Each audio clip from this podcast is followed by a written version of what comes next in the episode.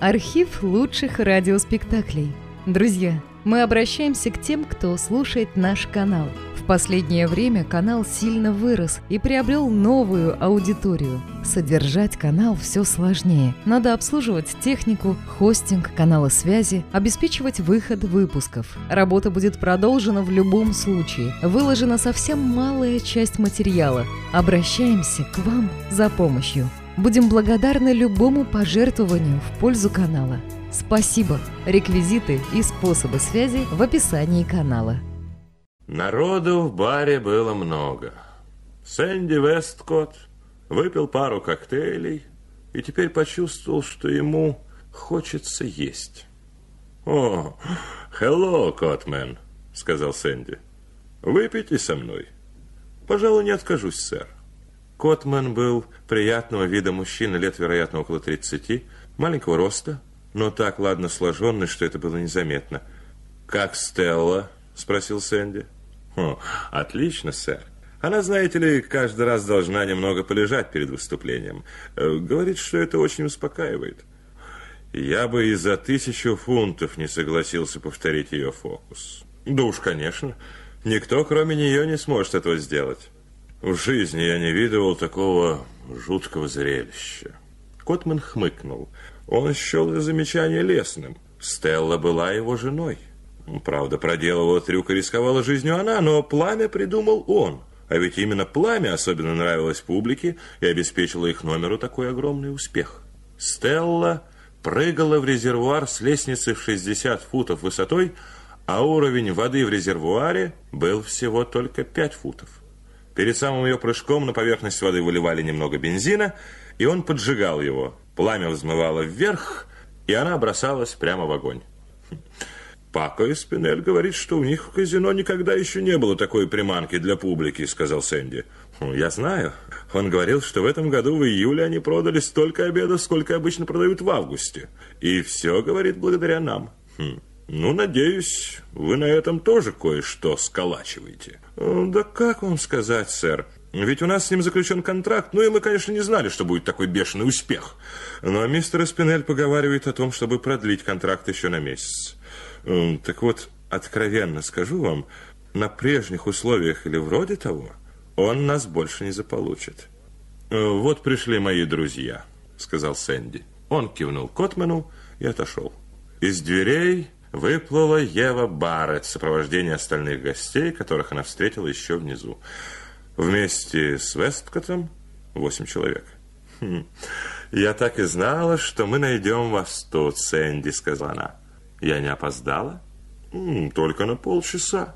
Спросите всех, кому какой коктейль, а потом мы пойдем обедать». Проходивший мимо Пако и Спинель остановился, чтобы поздороваться с Евой Барретт. Пако и Спинель был молодой человек, промотавший свои деньги и теперь зарабатывавший на жизнь тем, что устраивал зрелища, которые должны были привлекать публику в казино. «Найдется для меня хороший столик, Пако?» – спросила Ева Барретт. «Хм, «Самый лучший. Вы уже видели Стеллу?» «Конечно. Три раза. Никогда в жизни не видела ничего страшнее. Сэнди вот приходит каждый день». Хм.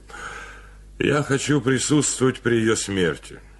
В один прекрасный вечер она неизбежно разобьется насмерть, и мне бы не хотелось пропустить этот момент. Пако рассмеялся. У нее такой успех. Думаем продержать ее еще месяц. Все, что мне нужно, это чтобы она не убилась до конца августа. А потом пусть делает, что ей вздумается. Музыка кончилась, и мэтр Дотель, любезно улыбаясь, поспешил навстречу, чтобы провести Еву Барретт к столику – она величаво прошествовала вниз по ступеням. «Отсюда нам будет отлично видно, как она ныряет», — заметила она, усаживаясь. «Я люблю сидеть подле самого резервуара, чтобы видеть ее лицо», — сказал Сэнди. «А что, она хорошенькая?» — спросила графиня. «Не в том дело. Главное, это выражение ее глаз. Ей каждый раз бывает до смерти страшно. «Ну, я лично этому не верю», – проговорил биржевой маклер, откликавшийся на имя полковник Гудхарт, хотя откуда у него это звание, никому не было известно. «Уверяю вас, вся эта чертовщина не более как фокус. То есть на самом деле здесь нет никакого риска. Быть этого не может. Она ныряет с такой высоты, и воды в резервуаре так мало, что она должна вывернуться с молниеносной быстротой, как только коснется воды. Если это ей не удастся, она угодит головой прямо в дно и сломает шею. Вот-вот, в том-то и дело, старина, сказал полковник. Фокус. Тут и спорить нечего. Ну, если здесь нет настоящего риска, тогда и вообще смотреть не на что, заявила Ева Барретт. Продолжается все какую-то минутку, и если на самом деле она не рискует жизнью, то это величайшее надувательство наших дней. Что же это получается? Мы приходим сюда по стольку раз, а тут все оказывается сплошной обман. Резервуар находился в левом конце террасы, а позади него поднималась поддерживаемая подпорками необычайно высокая лестница с маленькой площадкой наверху. Сыграли еще несколько танцев. Потом музыка смолкла, и лампы потускнели. На резервуар направили прожектор. В сияющем кругу стоял Котмен. Он поднялся на несколько ступенек и остановился на одном уровне с краями резервуара. «Леди и джентльмены!» – выкрикнул он громко и отчетливо. «Сейчас вы увидите удивительнейший номер нашего столетия. Мировая чемпионка по прыжкам в воду, мадам Стелла – прыгнет с 60-футовой высоты в озеро Пламени, глубиной в 5 футов. Это никому еще не удавалось, и мадам Стелла согласна заплатить 100 фунтов всякому, кто решится сделать попытку. Леди и джентльмены, имею честь представить вам мадам Стеллу. На широкой лестнице, ведущей на террасу, появилась маленькая фигурка. Быстро пробежала к резервуару и поклонилась аплодирующей публике. На ней был мужской шелковый халат и купальная шапочка. Худое лицо загримировано, как для сцены. Стелла выскользнула из халата и отдала его Котману, потом начала подниматься по ступенькам. Прожектор следовал за ней. Казалось, лестницы нет конца. Ассистент вылил на поверхность воды бензин. Котману подали горящий факел. Он подождал, пока Стелла достигла верхушки лестницы и стала на площадке. «Готово!» — крикнул он. «Да». «Але!» И с этим возгласом он сунул в воду горящий факел. Вспыхнуло пламя, языки устрашающе взметнулись ввысь. В тот же миг Стелла прыгнула. Она мелькнула молнией прямо в огонь, который погас, едва она скрылась под водой. Еще секунда, и она была на поверхности, и выскочила из резервуара навстречу грому, целой буре аплодисментов. Котман набросил на нее халат. Она все кланялась и кланялась. Аплодисменты не стихали. Заиграла музыка. Сделав на прощание плавный жест рукой, она сбежала по ступенькам, пробралась между столиками и скрылась за дверью. Включили свет, и официанты, словно спохватившись, засуетились со своими подносами – Сэнди Весткот вздохнул, разочарованно или облегченно, он и сам не знал. «Шикарно», — сказал английский вельможа. «Хм, «Явное надувательство», — сказал полковник с чисто британским упорством. «Готов поспорить на что угодно». «Не успеешь оглянуться, как уже все кончилось», — сказала супруга английского лорда. «Право же, за свои деньги можно бы ожидать большего». Деньги-то, конечно, были не ее. Она своих денег никогда не платила. А Сид Котман и Стелла в это время сидели в баре. Она сидела, крепко сжав кулаки. Сид взглянул на нее и поспешно отвел глаза. Затем снова взглянул на Стеллу украдкой, чтобы она не заметила, что он на нее смотрит. Она беззвучно плакала. Слезы катились по ее бледному лицу. В чем дело, девочка? Сид, я не могу прыгать сегодня. Второй раз, схлипнула она. Почему же? Я боюсь. Он взял ее за руку. Ну, нет, я достаточно хорошо тебя знаю, сказал он. Ты самая храбрая женщина в мире. Выпей-ка бренди. Это тебя подбодрит. Нет, от этого только хуже будет. Но ведь ты не можешь обмануть ожидания публики. Это подлая публика. Скоты только и знают, что пить и объедаться. Сборище болтливых болванов, которым некуда деньги девать. Видеть их не могу. Им наплевать, что я жизнью рискую. «Конечно, они ищут сильных ощущений. Я не спорю в замешательстве», — сказал он. «Но ведь ты знаешь не хуже моего, что риска тут нет, если только не терять самообладание». А я совсем потеряла самообладание, Сид. Я разобьюсь. Она слегка повысила голос, и он быстро оглянулся на бармена. Но бармен был занят чтением газеты и не обращал на них внимания.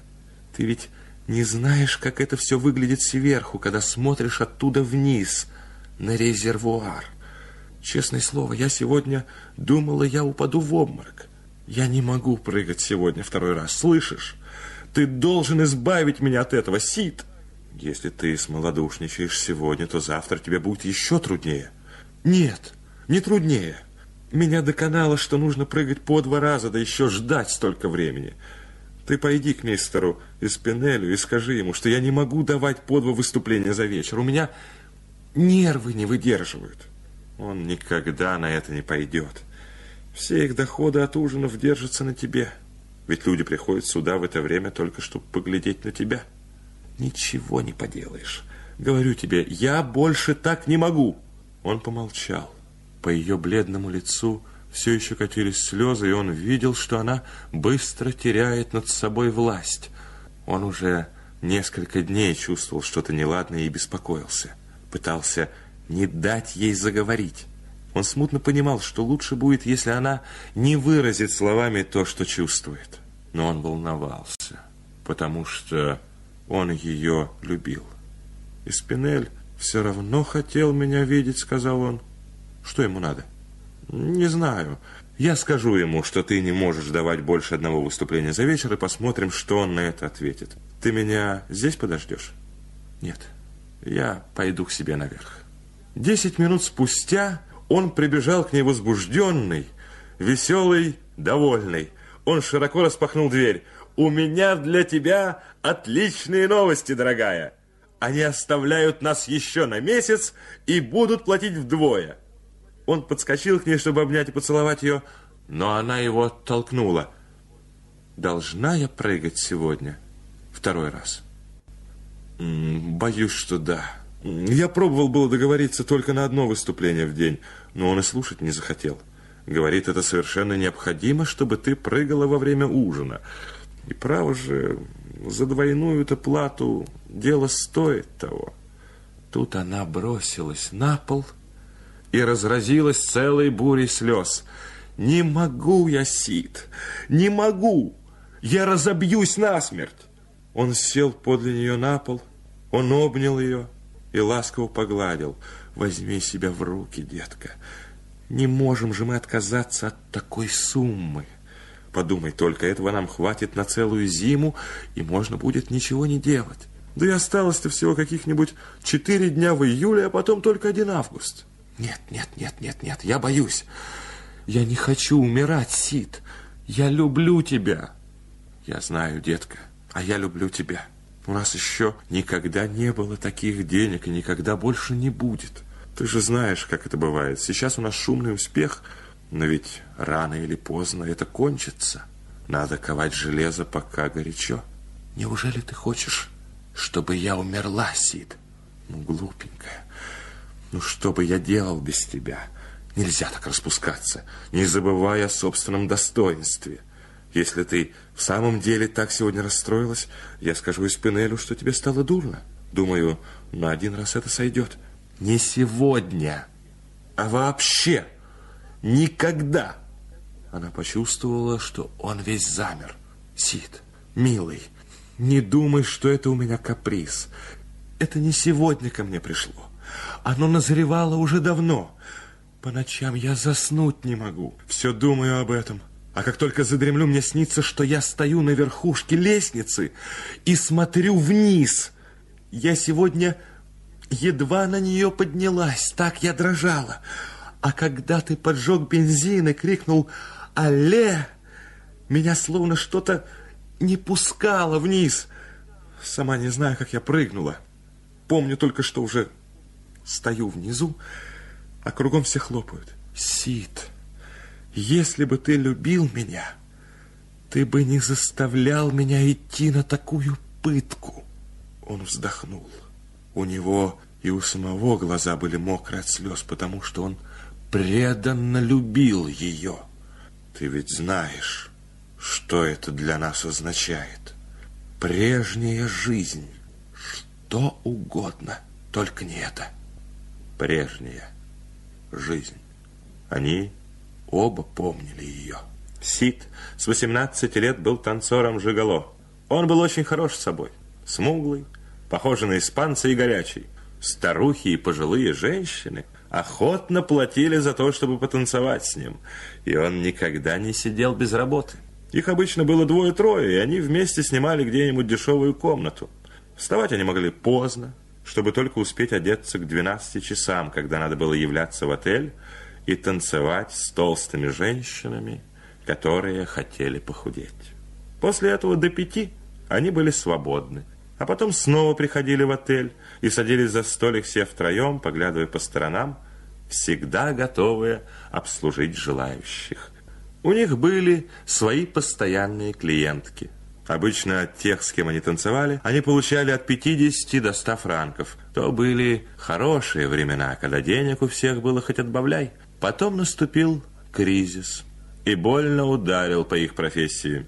Гостиницы пустовали, и редко кто готов был платить за удовольствие потанцевать с красивым молодым человеком. Расходы Сида не сократились. Надо было хорошо одеваться, иначе управляющий отелем делал замечания. Именно в это время он встретился со Стеллой. Она приехала из Австралии, где прославилась своими прыжками в воду. По утрам и после обеда она демонстрировала публике свое искусство. На вечера она была ангажирована на танцы в отель. Они обедали вдвоем в ресторане за отдельным столиком в стороне от посетителей. А когда оркестр начинал играть, они танцевали, чтобы увлечь публику своим примером. Но часто никто не соблазнялся, и они танцевали одни. Ни ему, ни ей платные партнеры почти не подвертывались. Они влюбились друг в друга и к концу сезона поженились. Именно тогда Сида озарило вдохновение. Оно пришло к нему в танцевальном зале, когда он медленно двигался один по кругу. Стелла всегда говорила, что могла бы нырять в блюдце. Тут требовалось только мастерство. Странно, странно это, как идеи приходят в голову, говорил он потом, будто вспышка молний. Он вдруг вспомнил, как какой-то мальчишка поджег однажды у него на глазах пролитый на мостовую бензин, и как сразу взметнулись языки пламени. Он сразу же бросил танцевать, до того разволновался. Он переговорил со Стеллой, и она тоже увлеклась этой затеей.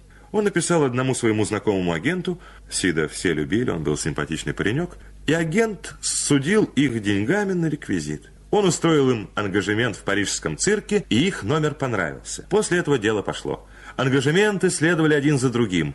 Сид заново оделся с головы до ног, а вершиной всего был тот день, когда они устроились в летнее казино на побережье. Сид вовсе не преувеличивал, говоря, что Стелла имеет бешеный успех. «Теперь наши тяготы позади, старушка», — ласково говорил он. «Мы можем отложить кое-что про черный день, а когда этот номер публики приестся, я возьму и придумаю что-нибудь еще».